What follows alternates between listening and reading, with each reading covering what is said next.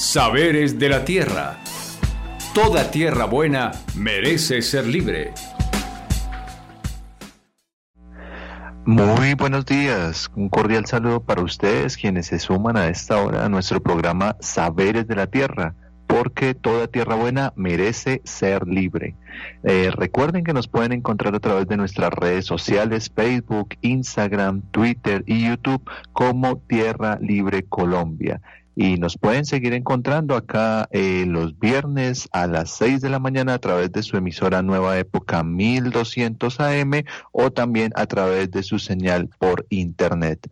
Eh, les damos la bienvenida a este nuestro programa número 23 y en esta ocasión pues vamos a, a tejer palabra, nos vamos a encontrar alrededor de un tema que siempre tendrá relevancia y nunca pues dejará de ser vital para todas y cada una de las personas que nos escuchan, tanto en los territorios rurales como en los territorios urbanos, y es la alimentación. En, este, en esta ocasión hemos nombrado nuestro programa La alimentación para la vida, la soberanía y la memoria. Para esto vamos a empezar a, tejer palabra, a compartir esas reflexiones y, demás con la persona invitada que tenemos el día de hoy, que también es un compañero que nos ha, ha sumado en varias ocasiones su palabra en, estos programas. Él es Darío Rodríguez Gil, él es ingeniero agrónomo, especialista en manejo sostenible de suelos, consultor en agricultura orgánica y miembro de la organización social y política Tierra Libre.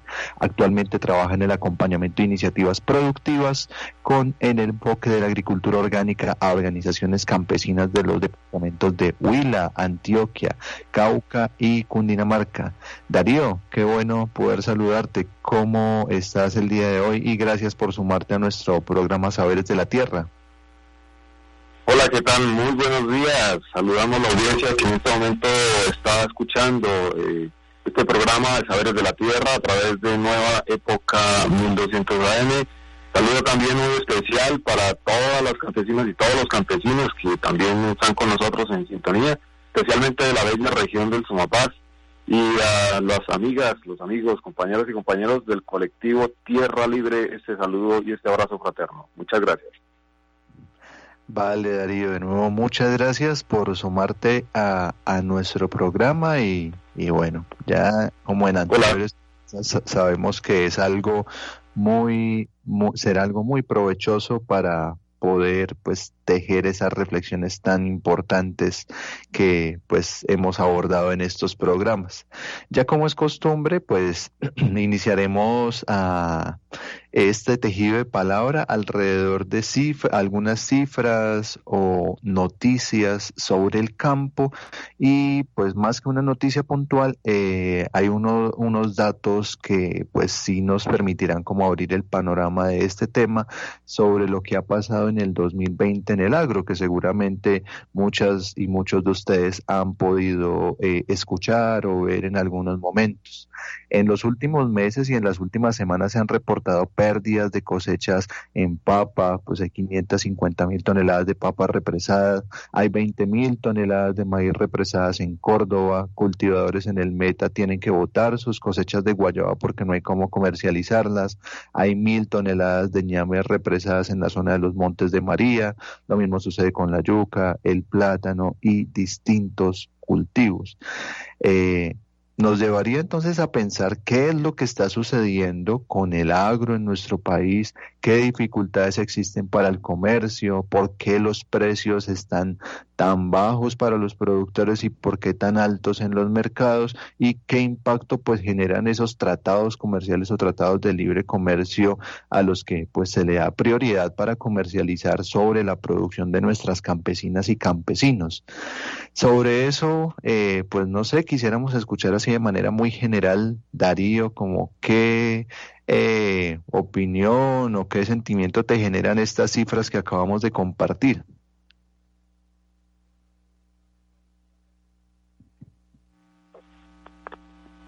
¿Sí me escuchan bien ahí?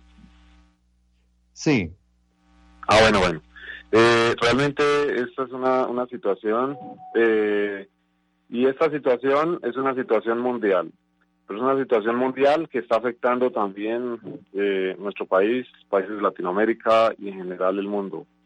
Y es una situación que, que se desprende en el sentido mismo de que hoy en día se habla de 821 millones de personas que están sufriendo problemas de hambre en el mundo. Y hay otras cifras que hablan más bien de que ya superan los mil millones de personas que tienen ese, esta situación de hambre en el mundo. Primera pregunta, ¿será que realmente existe el hambre en el mundo? ¿Será que es un sofisma de distracción del sistema común del mercado y del comercio? Y más bien lo que faltan son políticas de distribución del alimento. ¿Será que ¿Es así la cosa o será que nos están distrayendo? Y el problema es que hay más bien unas eh, muy erradas políticas a nivel mundial acerca de cómo distribuir los alimentos. Entonces son preguntas que hay que hacer, ¿no? Y aparte de eso, de que nos hablan del hambre y todo esto y de que nos hablan de, esta situación y que obviamente hay unos problemas tangibles que están ocurriendo en muchos lugares, hay otra pregunta. Bueno, ¿y cuántos millones de malnutridos hay en el mundo hoy, porque es que se habla de la gente que está padeciendo hambre, pero entonces, ¿cuántas personas están malnutridas en el mundo en el día de hoy? Porque el problema de malnutrición es un problema mucho más jodido todavía también, y no se le ha dado solución a eso, ante al contrario, está cada día aumentando más, cada día es mucho más complicado. Este problema permea nuestro país definitivamente, especialmente con la ausencia de políticas públicas que apoyen el agro, que apoyen la producción de alimentos sanos y especialmente por la permeabilización de los tratados de libre comercio que lo que hacen es tirarse las economías locales. Por eso es que esta situación tiene diferentes aristas y orígenes. Y entre esas, no solamente el hecho de que está de que, de que se están llevando a cabo este tipo de tratados, sino que la revolución verde también trajo consecuencias nefastas para la agricultura y las campesinas, haciendo la revolución verde el, de, desprender digamos que la difusión de esos paquetes tecnológicos con insumos de síntesis apoyados por los gobernantes de turno y por las universidades. De modo que el problema aquí es un problema un poco mayor y tiene muchas connotaciones y muchos son los orígenes. Y a mí me gustaría hacer claridad frente al tema de que hay unas cifras muy importantes. Vamos a ver unas cifras en el mundo que tienen que ver con malnutrición y vamos a ver unas cifras también que tienen que ver con nuestro país más puntualmente. ¿Y qué pasa con nuestro país? Porque es que esto no es solamente, o sea, producción de alimentos hay, se dice que para dos veces y medio la población que existe hoy en el mundo, 8 mil millones de habitantes, pero hay alimentación suficiente. ¿Qué pasa entonces? ¿Quién maneja eso? O sea, aquí, ¿será que estamos hablando de alimentos? Entonces, ya vamos a ver eso con un poco de detalle para aprovechar este espacio, porque hay muchas cosas y es un tema bastante extenso y muy amplio, pero es muy interesante tener una reflexión y un análisis amplio, holístico al respecto. ¿Esto qué hace? Pues este tipo de paquetes aumentan los costos de producción y aumentan un montón de cosas y situaciones como más de 24 millones de intoxicaciones al año, por ejemplo, esos paquetes de insumos químicos. En el caso de la papa, ¿cuánto cuesta producir un bulto de papa? ¿Y cuánto cuesta producirlo en salud operativa? O sea, ¿cuánto cuesta producirlo cuando se enferma el que está sembrando, el que está aplicando los insumos y que no se protege, o que está aplicando estos insumos y que finalmente esto va a afectar su salud, vía dermal, oral, nasal, va a afectar su familia? O sea, ¿cuánto cuesta producir eso? ¿Y cuánto cuesta producir un bulto que está hoy en día sobre la carretera y se está vendiendo en 7 mil pesos? Y que hay campañas, ahorita el gobernador de Cundinamarca en campañas y desde hoy vendiendo papa, por ejemplo, aquí donde yo vivo, vendiendo papa súper económica y mirando formas de que se venda esa papa, porque hay esas 550 mil toneladas de lo que, que habla que habla Yair al principio, que están represadas y la gente no sabe qué hacer. ¿Y la, la juventud qué hace? Pues la juventud se emigra hacia las ciudades porque no ve que haya un futuro viable en la producción agrícola. Y entonces eso es lo que buscan las grandes, las grandes empresas, las grandes multinacionales, es precisamente eso, ¿no? Eh, es que la gente se vaya para las ciudades, engruece los, los cordones de miseria, digámoslo así, y vayan allá a consumir lo que ellos quieren vender. Eso me parece que es de lo más detestable cuando no se apoya a la juventud en el campo. Por eso las iniciativas de Tierra Libre son bien interesantes y en su momento vamos a hablar de algunas de estas apuestas para que la juventud se arraigue y ame más el campo. Entonces, y, hablan de, de, los supuestos objetivos de desarrollo sostenible. ¿Dónde está esa vaina? Eso está en el papel porque el papel lo aguanta todo y eso no se cumple o no se está cumpliendo. Por lo menos algunos gobiernos, muchos gobiernos no los están cumpliendo. Existe también en, una hora, nomás, en una hora que estemos eh, nosotros, en, aquí media hora de programa, otra media hora, hay cinco campesinos que están muriendo a causa de estos insumos químicos. De modo que aquí hay un problema que es político, económico, social, tecnológico, entre muchos otros, y de acaparamiento de tierras de grandes empresas que lo que hacen es desplazar a la gente del campo para apoderarse y minimizar y producir monocultivos para que todo el mundo coma de lo mismo. Yo quiero por eso hacer una referencia a la diversidad genética vegetal que teníamos nosotros, porque ahora ya no la tenemos. Y desde aquí vamos a ver también el origen o uno de los orígenes de este problema. De 250 mil a 300 mil especies de plantas han sido identificadas en la historia. De 10 mil a 50 mil de esas, 250 mil o 300 mil, 10 mil a 50 mil son comestibles. 1.500 o 3.000 especies alimentan los pueblos prehistóricos. De esas, aproximadamente 500 son usadas por la agricultura antigua. De 150 a 200 son empleadas para la alimentación humana ahí ya empieza a, eh, a empoderarse, digamos, a su hegemonía la, agricultura industrializada y la industria empieza a apoderarse de lo que es la agricultura, la agroindustria, el agronegocio. No podemos hablar de agricultura industrializada, sino de agronegocio, agroindustria. Y de esas 150 a 230 originan hoy en día 95% de la nutrición humana, imagínate, de 50.000 a 30. Y solamente nueve cultivos, el trigo, el arroz, el maíz, la cebada, el sorgo, el millo, las papas, ¿sí? las batatas, el ñame, caña de azúcar y soya, suponen más del 75% de la contribución del reino vegetal a la energía dietética humana. Solo tres de ellas, arroz, maíz y trigo, proporcionan el 60% de las calorías y las proteínas que los seres humanos obtienen de las plantas. O sea, de, de 50.000 plantas que son comestibles, solamente hoy en día vemos que tres son el común denominador de lo que consume la humanidad. Y esos tres constituyen la alimentación básica de más de 4.000 millones de personas, teniendo en cuenta que el arroz alimenta casi la mitad de la población mundial. Entonces esto aquí está bien delicado porque durante el periodo del capitalismo industrial, pues la lógica de acumulación y las necesidades de ese capital para poder reproducirse impusieron nuevos cambios, también en la forma de producir y explotar el trabajo en la agricultura. Entonces así es como el capital industrial en su origen va tomando cuenta de la agricultura y se destaca como una de las reglas generales de dominación de este capital industrial sobre la agricultura precisamente la subordinación de la agricultura a los designios de la industria. La agricultura pasó a ser organizada por la lógica del lucro y de la producción. Y ya la producción no es más de alimentos, hoy en día son comestibles, comestibles, ¿sí?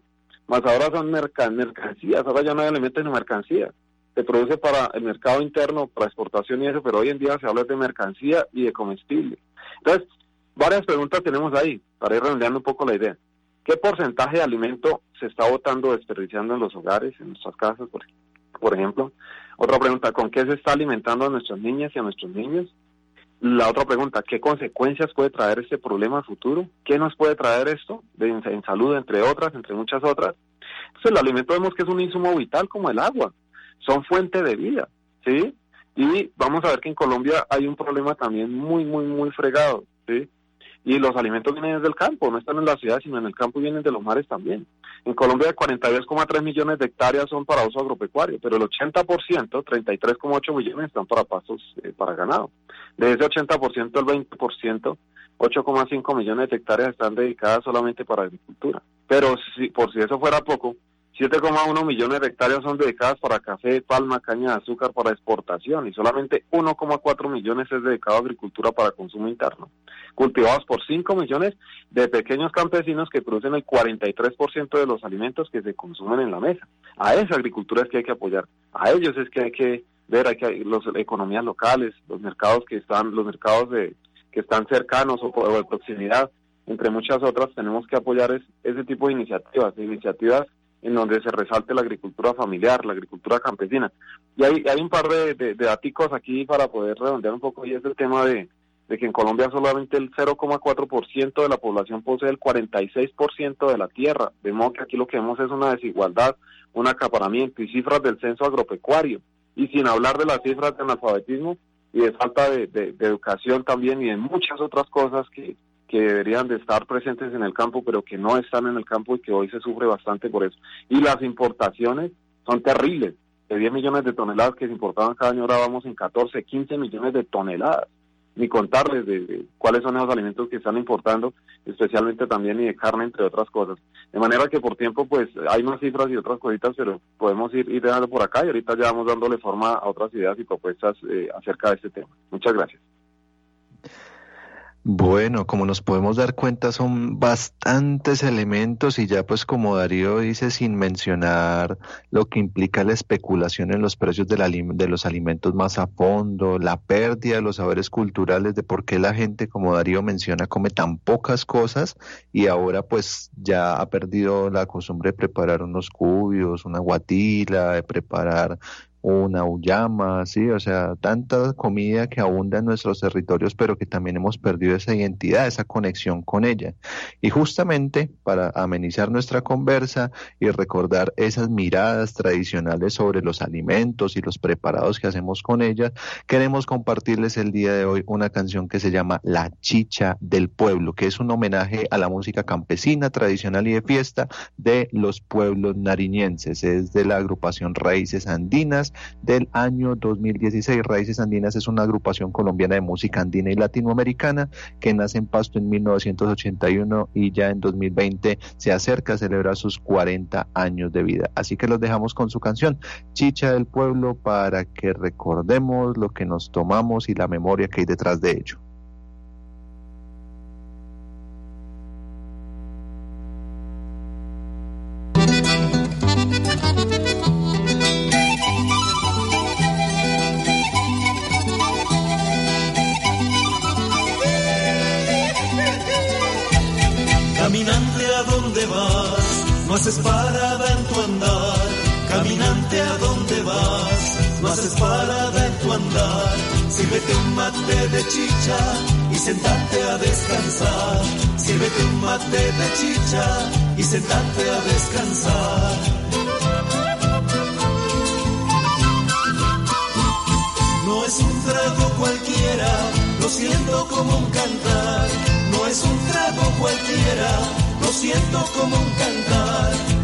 Parece que me dijera lo que sabes trabajar.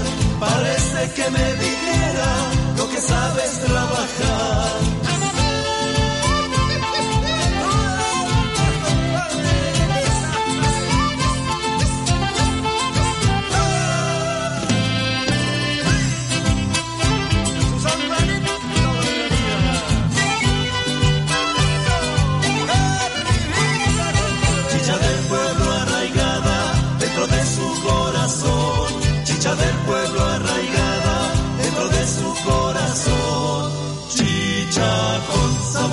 No le ha faltado razón. Chicha con sabor de historia, no le ha faltado razón.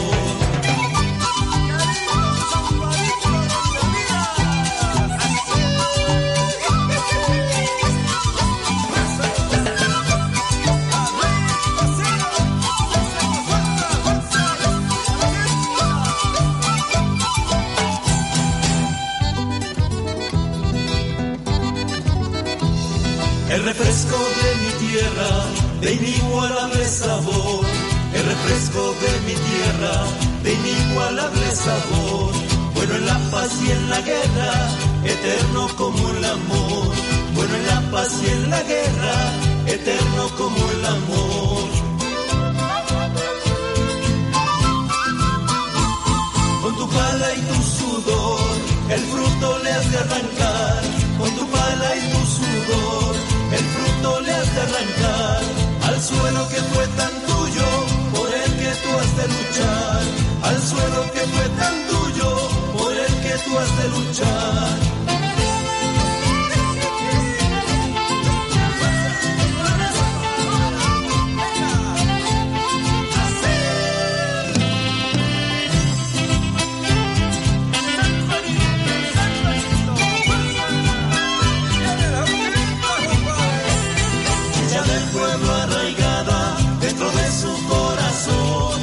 del pueblo arraigada dentro de su corazón.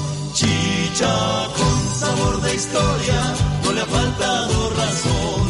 Chicha con sabor de historia, no le ha faltado razón. Chicha con sabor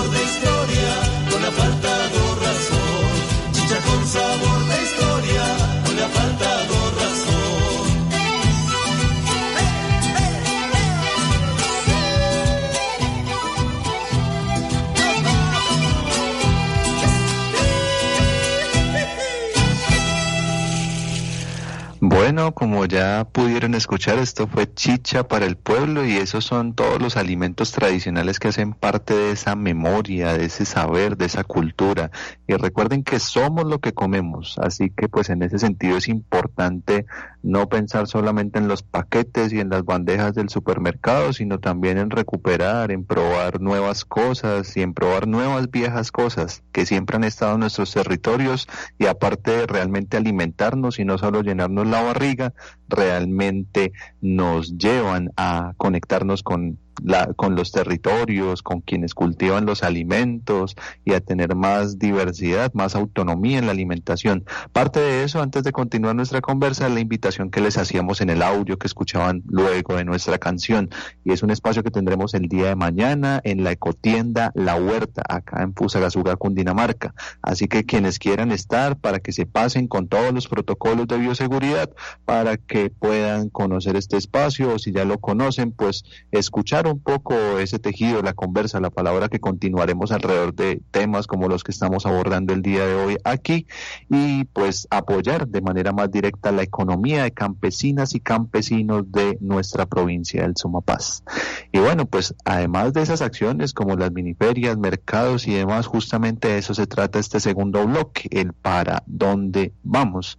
Y son esas proyecciones, acciones o propuestas desde las organizaciones sociales como Tierra Libre y las comunidades rurales por la defensa, por el fortalecimiento de esa alimentación para la vida, la soberanía y la memoria. Entonces, pues aprovechamos que nos sigue acompañando Darío, pues para escuchar reflexiones alrededor de ese tema. Darío. Hola nuevamente, eh, sí, muy cierto y muy interesante las apuestas, las propuestas, iniciativas y estrategias que se están implementando porque a pesar de que el desafío es grande realmente, luchar frente a un sistema que quiere acapararse los bienes naturales o los biopatrimonios naturales, que quiere desplazar, que quiere despojar, que quiere homogenizar la alimentación y destruir o secuestrar las semillas nativas y terminar con la diversidad genética vegetal que tenemos los seres humanos como un patrimonio también histórico, natural y milenario, a pesar de tremendos desafíos en lo económico y en lo político, en donde el capitalismo quiere seguir y quiere seguir acumulando a cosillas de lo que sea, y donde la malnutrición sigue, sigue y sigue creciendo, porque las ciudades de malnutrición son jodidísimas, hoy en día son un problema muy fregado. Pero hay estrategias y hay situaciones, hay, hay muchas salidas, hay soluciones, hay muchas ah, estrategias, hay muchas alternativas, digámoslo así para poder enfrentar este desafío y esta situación que se está presentando hoy en el mundo. Precisamente, y yo reitero, esa miniferia, por ejemplo, la, la, miniferia de la cotienda de la huerta es excelente, es un espacio en donde se intercambia, donde se vende, donde se, se, compra y se vende alimentos de calidad. O sea, estamos hablando de alimentos remineralizados, no alimentos bagazos esos que se echan de los monocultivos y que todo el mundo está, o que la gente consume generalmente en paquete y todo eso, sino que son alimentos propiamente cultivados por manos campesinas. Por eso es, por eso, por eso se habla de agroecología campesina y economía propia. Es un fortalecimiento a la economía local. Y esta apuesta que tiene Tierra Libre es un ejemplo de un referente para los jóvenes y para el mundo, de que otra forma de hacer agricultura y otra forma de hacer economía y otra forma de alimentarnos es posible. Por eso se habla de apuestas por la vida y el territorio. Y este sábado 14 de noviembre a las 9 de la mañana, verdad, se, las esperamos, los esperamos en la ecotienda La Huerta. En ese orden de ideas, pues hay una serie de de cosas que quiero plantear, especialmente desde lo que se hace en Tierra Libre, eh, que son las apuestas del colectivo Tierra Libre precisamente, y que ahí vamos abordando algunas de estas estrategias que también están adelantando múltiples organizaciones nativas, ancestrales, de los pueblos originarios, afrodescendientes y campesinas en muchos lugares de, de nuestro país y del mundo también, para poder tener una alimentación saludable, para poder ser guardianes de nuestras semillas, de nuestras variedades de semillas, ¿sí?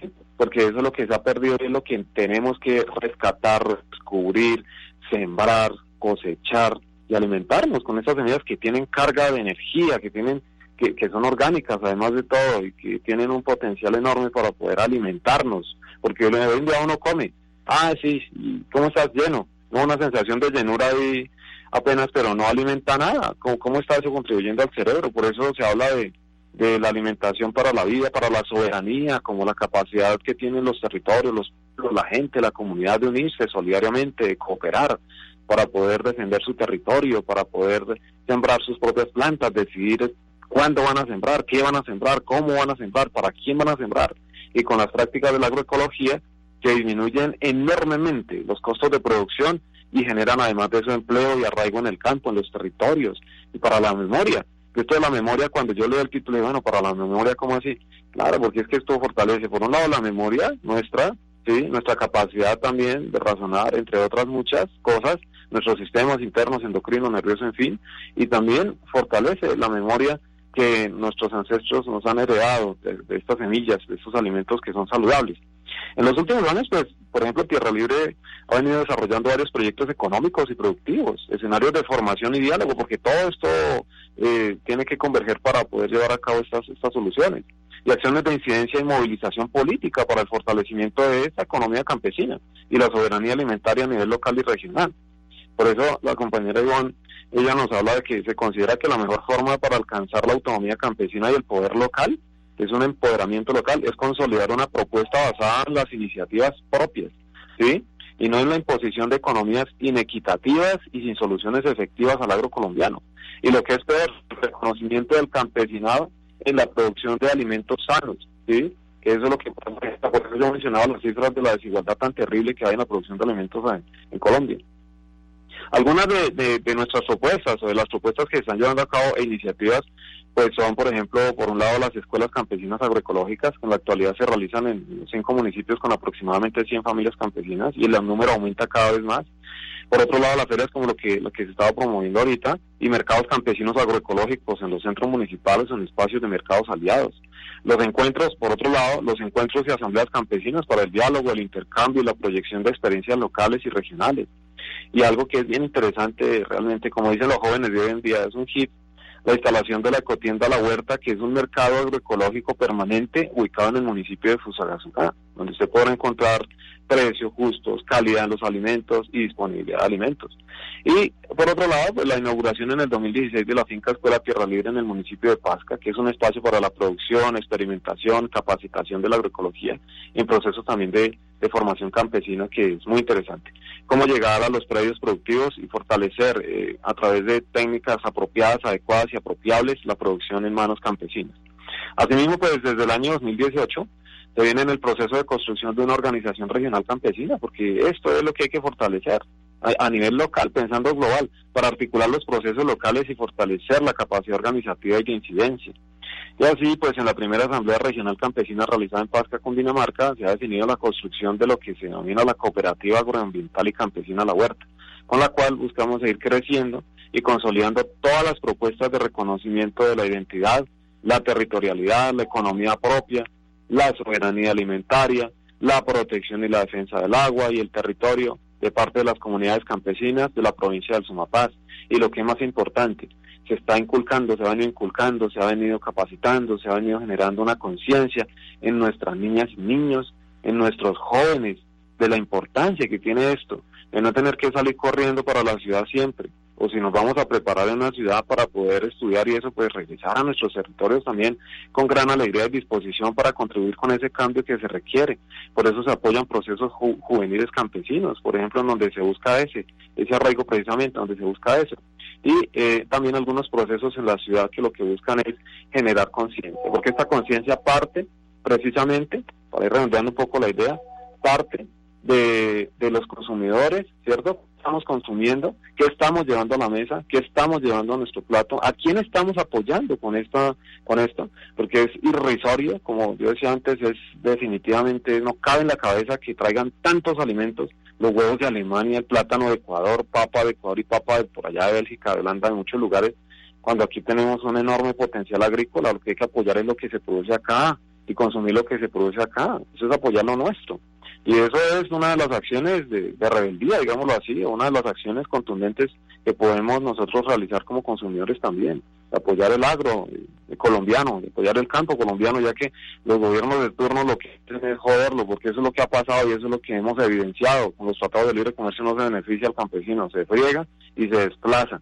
Y ese es un grande problema que definitivamente tiene mucho, mucho que, hay mucho que, que se debe hacer para resolverlo pero esperar a que los gobernantes de turno tomen decisiones es un poco difícil. Empecemos localmente, apoyemos localmente, consumamos localmente y así en ese orden de ideas pues vamos a saber que vamos a disponer de alimentos saludables, nutritivos, frescos, deliciosos y muy diversos en minerales y en compuestos que nos van a ayudar para nuestro sistema inmune, sistema de defensa, para nuestra vida.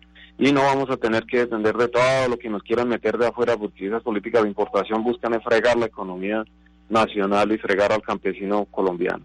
De manera que es una invitación fraterna para que podamos, si el vecino está produciendo tal cosa, intercambiarlo por tal otra, o apoyar al vecino que tiene tal producto, apoyar estos mercados locales que son geniales, sensacional. Además que hay unas relaciones más de confianza, más estrechas, una sonrisa, y así por el estilo. Entonces, entre muchas otras. Entonces, pues esas son algunas de esas propuestas y, lineamientos estratégicos que deberían de, plantearse, pienso yo, y que ojalá se conviertan realmente en una política pública que apoye la agricultura campesina, familiar y comunitaria. Eh, ahí los dejo, muchas gracias, de verdad, y pues bueno, ahí seguimos en sintonía por ahora. Vale, Darío, pues sí es importante resaltar todas estas acciones que pues como Tierra Libre venimos adelantando, fruto pues de ese camino recorrido de estos años como, como organización, pero pues más importante pues como tejido local, tejido comunitario que se da acá en la provincia del Sumapaz y también pues va creciendo en otros territorios como Antioquia, Cauca, Nariño, en donde pues también hay compañeras y compañeros articulados a nuestro proceso. Muy importante el fortalecer esa acción local, esa acción eh, conjunta que igualmente realizan muchas organizaciones y asociaciones y tejidos en los diferentes territorios. Ya como Darío decía, pues también ahí se ha, se ha ido caminando en esa eh, organización regional campesina y después de mucha, de mucho camino, de mucho realmente reflexionar, ya nos acercamos al momento de que lo que es la Asociación Campesina del Sumapaz por fin pues tenga, por decirlo así, pues un paso adelante y ya pues empiece a formalizarse pues para hacer ese espacio que potencie la economía de ese tejido campesino en nuestra provincia del Sumapaz, pero pues también represente políticamente y, e institucionalmente a las eh, familias que pues se suman a este proceso. Así que pues es muy importante, más en estos tiempos que han sido un poco de incertidumbre, inestabilidad, poder seguir organizándonos, seguir sumándonos para poder eh, existir y reexistir en los territorios. Así que eh, ese es el mensaje que queremos traer el día de hoy. Agradecer nuevamente pues a Darío por sumar, eh, sumarse en el programa. Así que pues Darío, un abrazo fraterno para su merced y pues muchísimas gracias por sumarte hoy al, al programa. Un abrazo también desde aquí muy caluroso. Vale, vale. Pues de verdad muchísimas, muchísimas gracias por eh, la pues la, la, participación en el programa, también a quienes nos escucharon de los diferentes municipios de la provincia del Sumapaz, Pandi, Tibacuy, Pasca, Silvania, Fusagasugá, principalmente donde estamos trabajando, y pues también las personas que se han sumado desde otras latitudes a través de la señal web. Agradecer especialmente al equipo en Máster por la colaboración para el desarrollo de este programa, agradecer al equipo de comunicaciones de la organización Tierra Libre con quienes se proyecta la realización de estos ya 23 programas radiales en los cuales pues nos hemos venido encontrando. Agradecemos igualmente a la Fundación Heinrich Boll que apoya, hace también posible el desarrollo de estos programas y ya para despedirnos les recordamos que a través de nuestras redes sociales Facebook, Instagram, Twitter y YouTube, en donde nos encuentran como Tierra Libre Colombia, pueden eh, acceder a múltiples iniciativas, invitaciones, información en la cual pues poder seguir en contacto, seguir interactuando y seguirse sumando a esas acciones por la vida, por la soberanía alimentaria, la economía propia y el territorio.